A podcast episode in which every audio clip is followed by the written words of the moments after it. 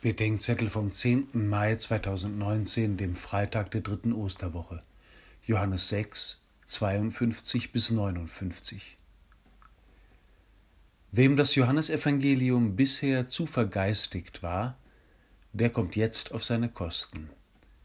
Wenn ihr das Fleisch des Menschensohnes nicht esst und sein Blut nicht trinkt, sagt Jesus, habt ihr das Leben nicht in euch.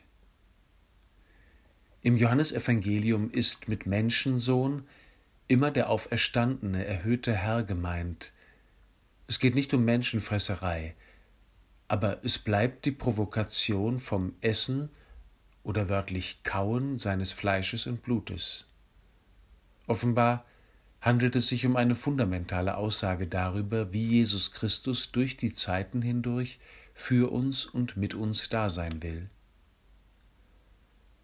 Auch nach der Auferstehung Christi gibt es eine fleischliche, eine leiblich konkrete, für uns wahrnehmbare Gegenwart.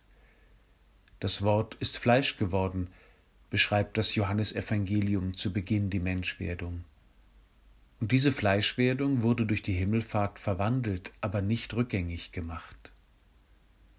Seine Leiblichkeit wendet sich an unsere Leiblichkeit, will sich mit ihr verbinden und in sie eingehen. Er verbindet sich uns im Wort und im Fleisch geistlich und leiblich. Und so kann dann auch unsere Antwort geistlich und leiblich sein.